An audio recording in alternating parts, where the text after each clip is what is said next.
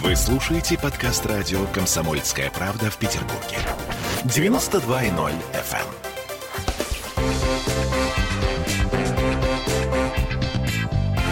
Культурные люди. 20 часов 4 минуты.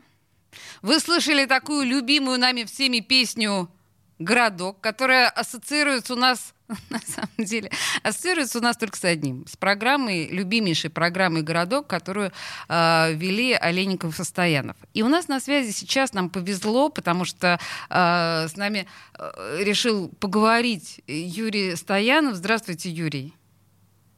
Здрасте, добрый вечер. У нас э, инфоповод сегодня, это формальный инфоповод, это просто повод для того, чтобы начать разговор с вами. Э, это э, «Вампиры средней полосы». В марте вышли первые серии этого, этой саги. Э, я посмотрела первую серию. Можно ли с вами начать разговор именно об этом сериале? Юрий, да?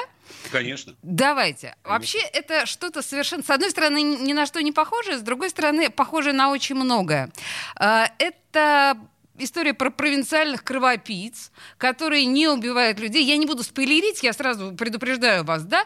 И э, Юрий играет там главу семейства, главного вурдалака. Юрий, какого ж черта? Хотя, на самом деле, я сразу скажу, что мне очень понравилась первая серия. Но как вас занесло вообще в эту тему? Почему родилась история про вампиров вдруг, внезапно, в наше сложное время? Захотелось сказок? Ну, э, вопрос, почему она родилась, э, вопрос к авторам фильма. Ко мне может быть только вопрос, зачем я снимался. Как вы попали Правильно? туда? Я попал э, туда, потому что в жизни любого актера это очень большая редкость, когда пишется роль на тебя. А, Не это потому, конкретно что ты на вас. Угу. Да, она, она была написана э, сценаристами, шоураннером, не ставя меня в известность. Какая Нет. прелесть. Они обратились ко мне, когда э, сценарий был написан, а потом признались, что они писали роль под конкретного человека, под меня. Еще не имея ни моего согласия, я даже не читал сценарий. Потому что я вообще не очень люблю это делать. Это то, самая что... нелюбимая часть моей работы. То, что вы не любите читать сценарии, мы знаем из различных ваших интервью. Но надо сказать, что, по-моему, это не первый не фильм. Не люблю, я, я, я ненавижу. Но это не первый фильм, который э, был написан специально под вас. Мой хороший друг Илья Тилькин в свое время написал под Второй. вас... Да, написал под вас э, сценарий совершенно фантастического, пронзительного фильма «Человек у окна». Да, это правда. Э, друзья, я на самом деле всем настоятельно рекомендую просто вот фильм на выходные дни. Это ну, это просто класснейший фильм. Вернемся, тем не менее, к вампирам средней полосы. Я так понимаю, что это такая альтернативная, а, а, альтернативный взгляд на кровопийц. И, в общем, по большому счету, конечно, фильм не про кровопийц, фильм про среднюю полосу конечно. скорее, фильм про семейные отношения мне показалось, я понимаю, что я смотрела всего только одну первую серию, но мне показалось, что там немножко так проповедуются, знаете, такие патриархальные семейные ценности, то, с чем прогрессивное человечество пытается бороться некоторым образом, или нет?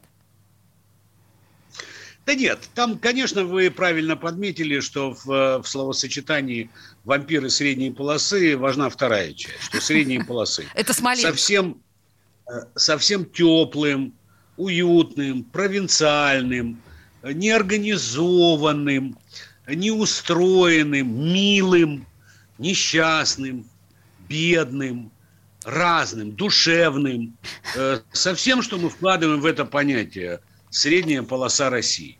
Но там есть вампиры, которые живут, э, ну, я во всяком случае, э, тысячу лет, которые не пьют ничью кровь, никого ну, что не значит убивают, не пьют? Подождите, они... что значит ничью? Вы, вы человеческую кровь пьете, не надо мы пьем кровь, которую приносят со станции переливания крови ну, это да. в целлофановых мешочках.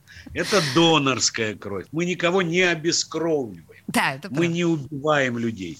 Мы не, не вурдалаки, не упыри. Вообще... Мы такие вампиры. Потом, это же не хоррор, это же не, не фильм ужасов, это не вампирская сага, классическая. Я вообще не, не люблю эти фильмы. Ой, да э, что вы? Это, не, не, не, я очень не люблю это все. Нет. Это, ну, ну, читать, если только Гоголя, mm. знаете. А, а, это Вот гоголевские традиции, ну, ну дай бог, если кто-то здесь заметит. На самом деле это на стыке жанров написана история, в которой есть и комедия, и, и, э, и, и, и какая-то своя мелодрама, и детектив. Э, вот всего есть понемножку. Значит, смотрите, Она официально... Такая, такая же, жанр такой же, как средняя полоса. Но официально, на самом деле, этот фильм представлен как фэнтези, детектив, ироничный детектив, ну вот что-то такое. С другой стороны, конечно, было бы очень трудно себе представить, чтобы э, писали под вас роль и не закладывали под это какой-то очень специфический юмор. Он очень специфический потому, что если ты прожил тысячу лет, э, такой отрезок времени... Это вампир тебя, ваш прожил тысячу лет.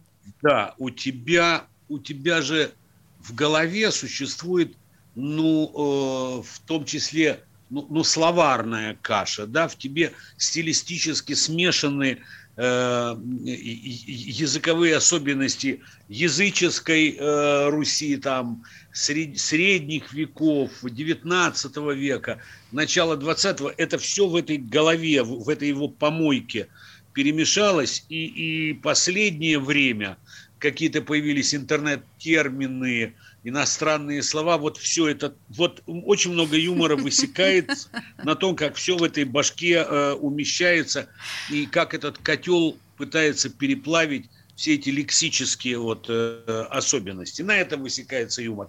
Юмор высекается главным образом в, то, в том, что это прежде всего семья. Э, в том, что она семья вампиров, это вторично. А первично то, что это семья – в которой по-своему они все друг друга любят, э, может наподдавать, может нахамить, может троллить, чморить, как говорят в армии. Все, Вы это угодно. постоянно делаете но, со своим внуком. Да, но в его представлении он его воспитывает. Это от любви, угу. это от заботы. А проповедует ли э, патриархальные ценности? Нет, он просто брюзжащий старик, который, для которого и звезды раньше были, ни, были ниже, и колбаса вкуснее, э, и небо чище, и так далее, и тому подобное. И семья была другая. Ну, вот он брюзжащий такой и, и шутящий все время на эти темы человек, хотя иногда в этом очень искренний, потому что есть вещи, которые он не принимает категорически. Вы знаете, я тут вынуждена э, сказать нашим слушателям, что это не просто, ну, что называется, семейный сериал или там какой-то ситком, да, или это вообще-то очень дорого снятый сериал. Это, ну, это во-первых. Да, это... Это, в общем, это богатая история. Он еще не просто дорого снят, он еще бы, я, я бы еще добавил, он дорого переснят. Потому что они сначала сняли первую серию. Пилот. Его снимал Антон Федотов. А потом уже Антон Маслов.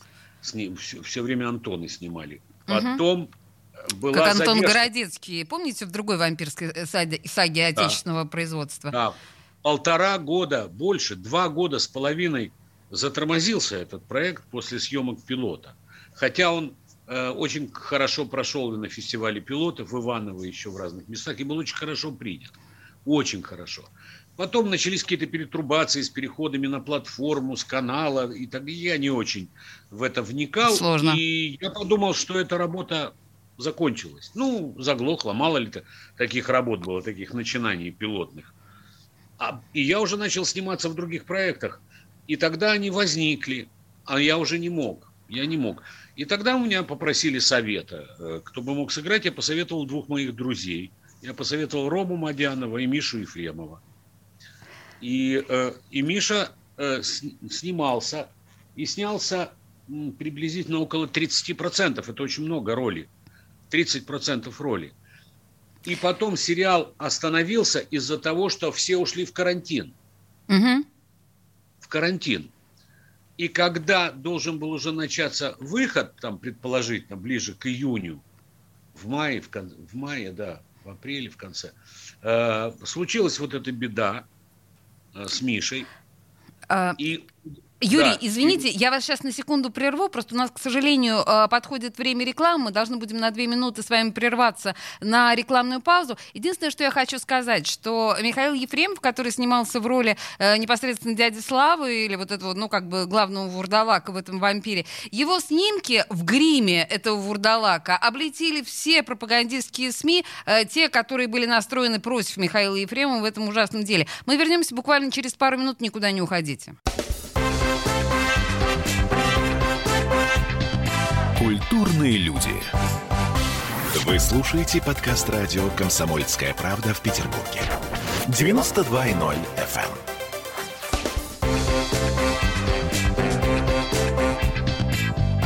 эм. Культурные люди. Великий и прекрасный э, Юрий Стоянов у нас по-прежнему на связи. Юрий, спасибо большое, что вы так э, безропотно прождали всю, э, все две минуты рекламы. Мы на самом деле прервались на, с вами на очень интересном месте. Мы говорим ну, формальный повод нашей беседы, да, это выход сериала «Вампира средней полосы».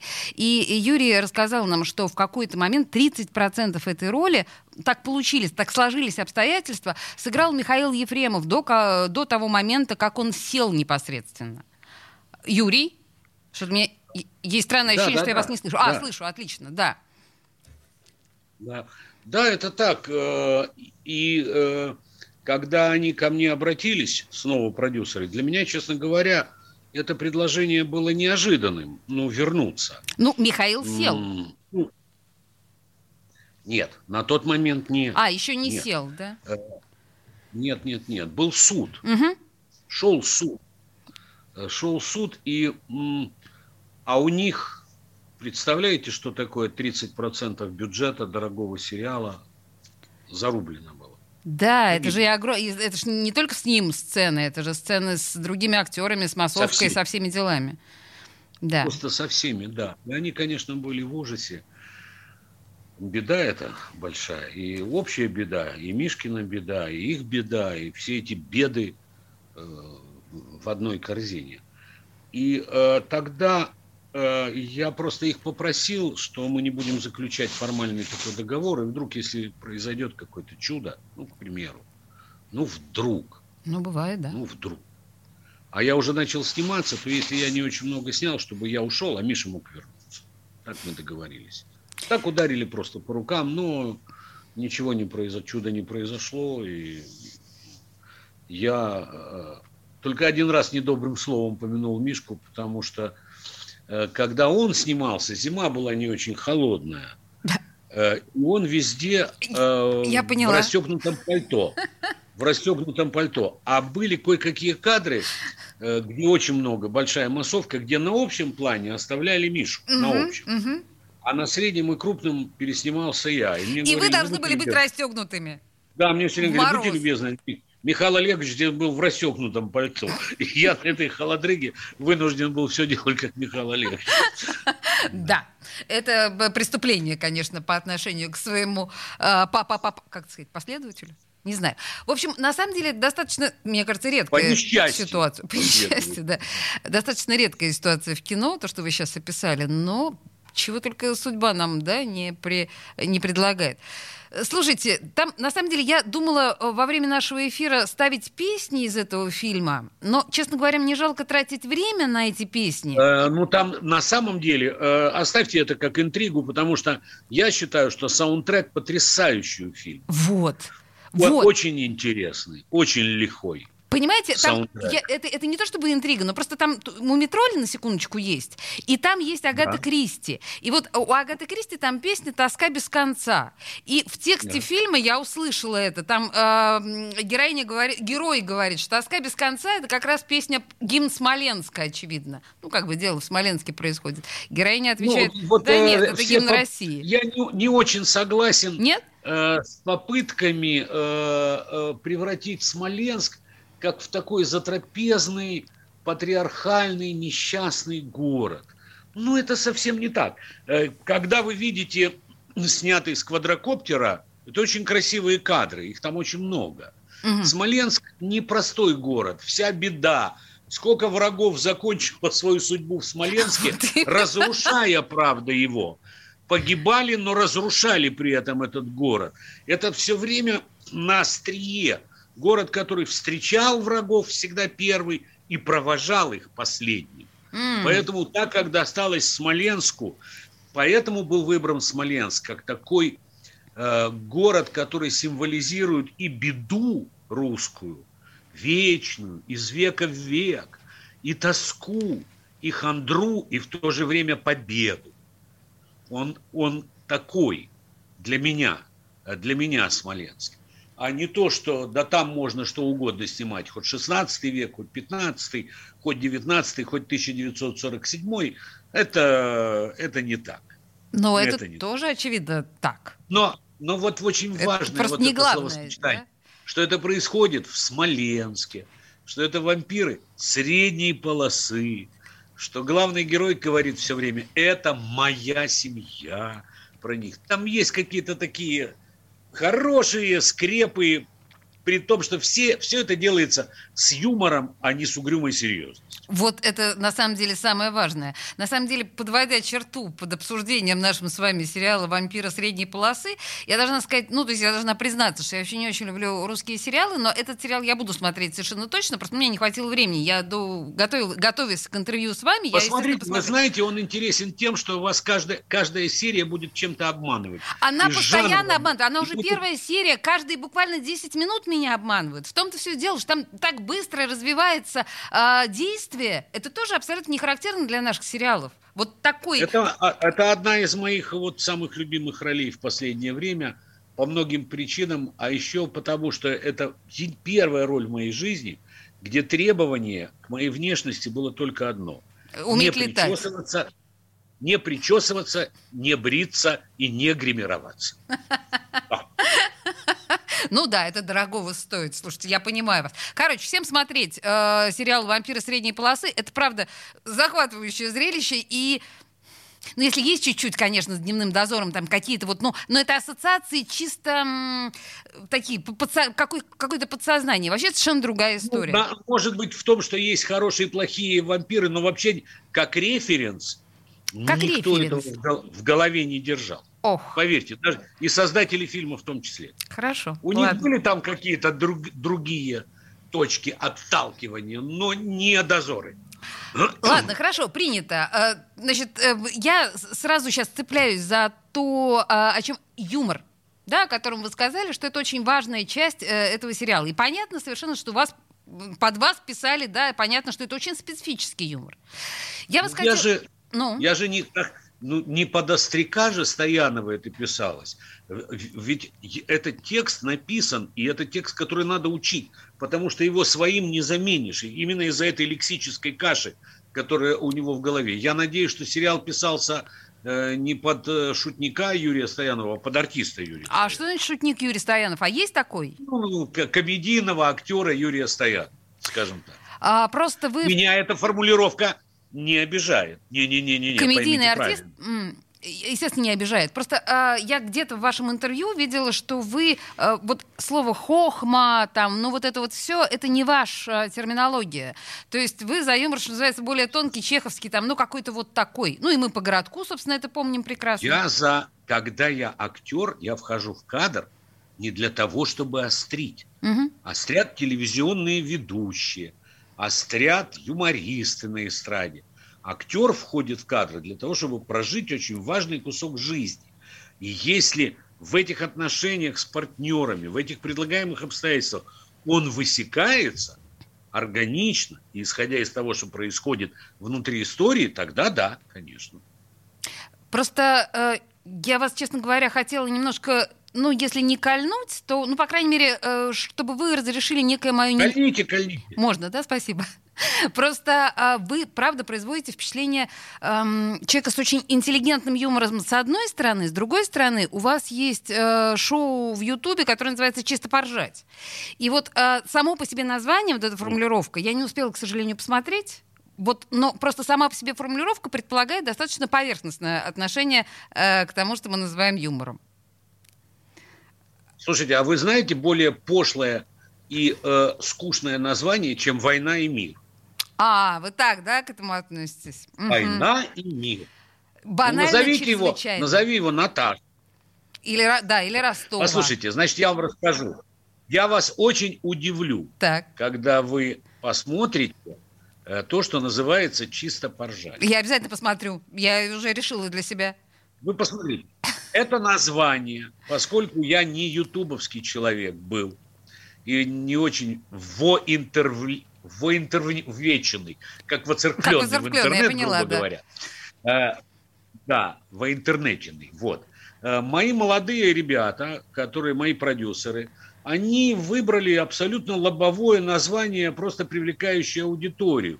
Это обертка. А дальше надо смотреть. Надо смотреть. А на самом деле все эти спичи – это такая, такая хронология всего грустного и смешного, что происходило в пандемию с нами.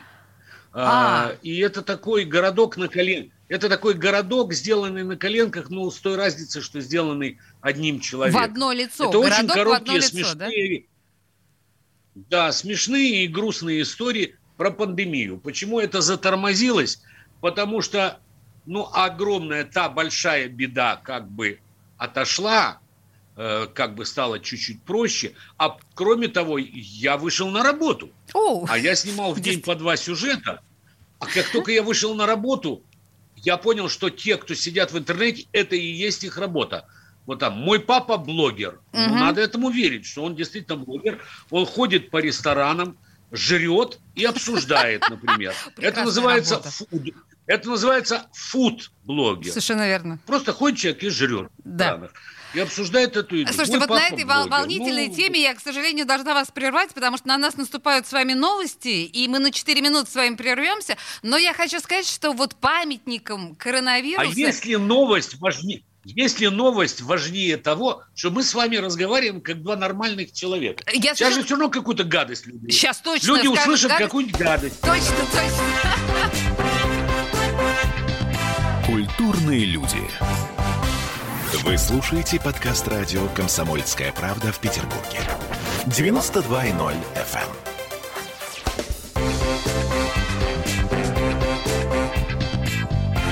Культурные люди. А у нас на связи Юрий Стоянов, э, замечательный артист. И спасибо, что дождались, когда закончатся наши новости. И вы были Я совершенно... должен, Вы были... извиниться. Да, да, конечно. Дело в том, что я сказал, что хорошего может быть в новостях. Ничего А, и не было, а- честно а- говоря. А после новостей, а вместо новостей сразу была социальная реклама о каком-то несчастном мальчике, которому нужна помощь, и нужно собрать 500 тысяч э, на, на операцию. Ну, вот, бедный ребенок. Значит, надо Э, помочь.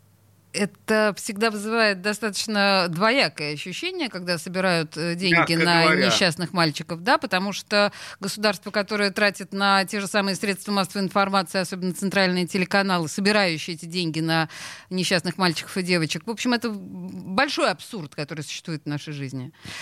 А, так мы мягко... Кроме того, кроме того, что здесь есть еще одна медицинская проблема, что очень много этих случаев можно было не проморгать в период беременности, если правильно ее вести. Говорю как сын гинеколога. А, да, э, Юрий Стоянов, сын гинеколога, я неоднократно говорил об этом во многих интервью. Да, похоже, это действительно так, но, насколько я понимаю, гинекологическая помощь даже в больших городах, не то что в провинции, у нас такая достаточно средняя. А, Юрий, тем не менее, мы так с вами изящно затронули тему средств массовой информации и телевидения, которому вы отдали огромное количество своей жизни. Я сейчас сознательно не про городок, а про все остальное.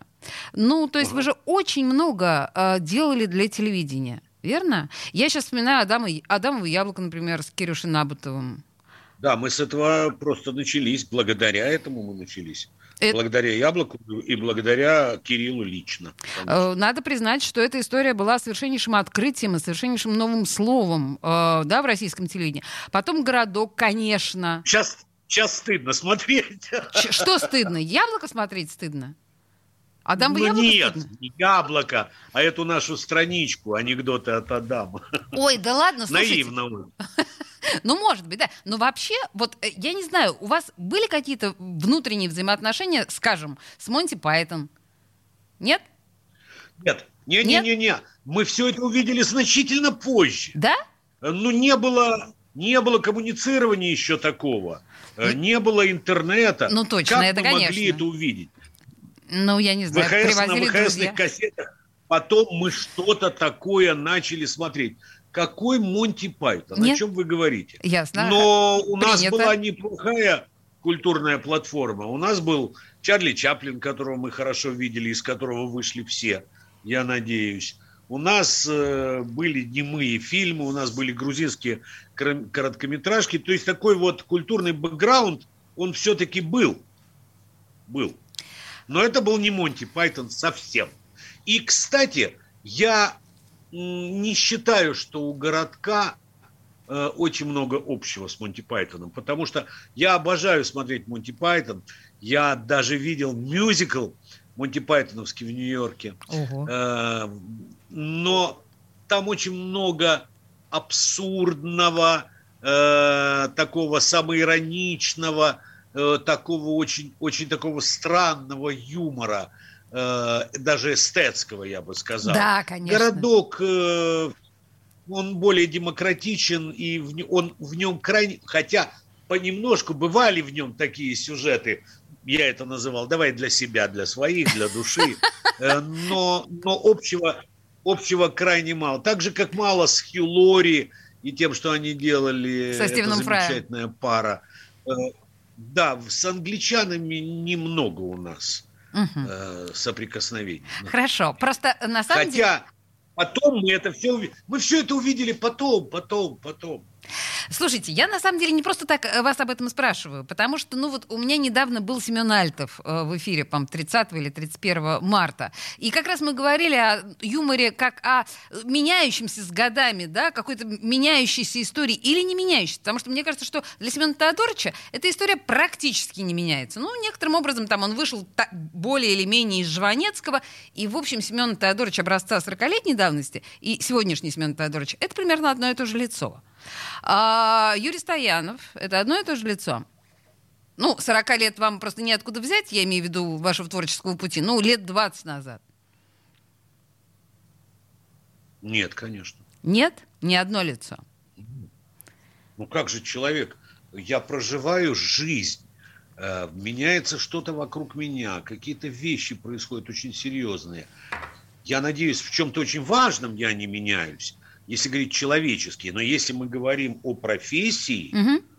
хорош бы я был, если бы я за 20 лет вообще не изменился. Это значит, я не слышу, не вижу и не понимаю, как я мог не измениться за 20 лет. Окей. Я считаю, что очень сильно изменился. Это не значит, что я стал талантливее, профессиональнее и лучше. Может, я стал бездарнее, хуже, все что угодно. Но я не могу, но я не могу не меняться. Я не могу, потому что я должен, слышать, я должен слышать время, я должен чувствовать, как оно меняется. Я же, я же мембрана, я должен быть отзывчивым. Я, я это должен слышать. Я это должен чувствовать и понимать. Ну, слушайте, смотрите. Я не мог не... В том числе это, конечно же, выражается в, в моей профессии. Инструментом, который являюсь я сам. Слушайте, ну вот смотрите, из вашего городка, позвольте мне утверждать это, я в этом абсолютно уверена, из вашего городка вышел, ну, как минимум, Comedy Club. Хотя, ну, на самом деле, вышло еще огромное количество различных телевизионных проектов, в той или иной степени повторяющих вас. Вы, ну, вы это Да, и замечаете? это, и это, и это э, внушает такое, такое великодушие, Оу. такое, за этим приятно наблюдать, э, независимо от того, признают ли это те, о ком вы говорите, или нет. Ну, нравится это констатировать. Меня это, меня это очень тешит, мне это очень приятно. Я очень рада. мне- это очень в кайф, если, э, э, но мы не Гоголь из Шинели, которого все вышли, знаете, вся русская литература. А Бог его знает. Вот знаете, может быть, когда-нибудь будут говорить, что как раз из городка вышла, ну, в общем, определенная часть э, русского юмора. Но Бог с ними, признают они, не признают. Это абсолютно неважно. Просто некоторым... Нет, не важно. Неважно, да. Не важно, не важно, А- конечно, нет. просто э, сам по себе юмор, структура юмора настолько изменилась за последнее время, что очень трудно, я не знаю, вы себя в этом находите? Вам смешно то, что сейчас э, выдается за смешное?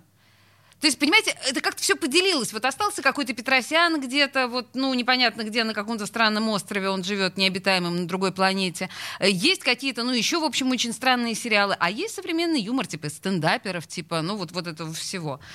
Вы куда смотрите в этом направлении? Я считаю себя интегрированным в то, что происходит. Так. Э, с огромным интересом и очень искренне я за этим не просто наблюдаю, а я все-таки считаю себя в какой-то мере участником этого процесса. Угу. И очень многое мне смешно. Я не принадлежу к той части моих брюзжащих ровесников, которые говорят, фи, там ничего нет, кроме мата. Э, знаете, просто надо отделять. Но если, если э, это краска, если это какая-то такая характеристика, ну, люди перенесли разговор кухонь, допустим, э, ну, вот у нас нет секрета, вот, вот, вот сейчас мы с вами поговорим, и я скажу, твою ж мать, ну, та-та-та-та-та-та-та. Угу. Ну, вот они решили этот барьер сломать и говорить таким образом, если убираешь эти слова и юмор исчезает, значит, и не было шутки.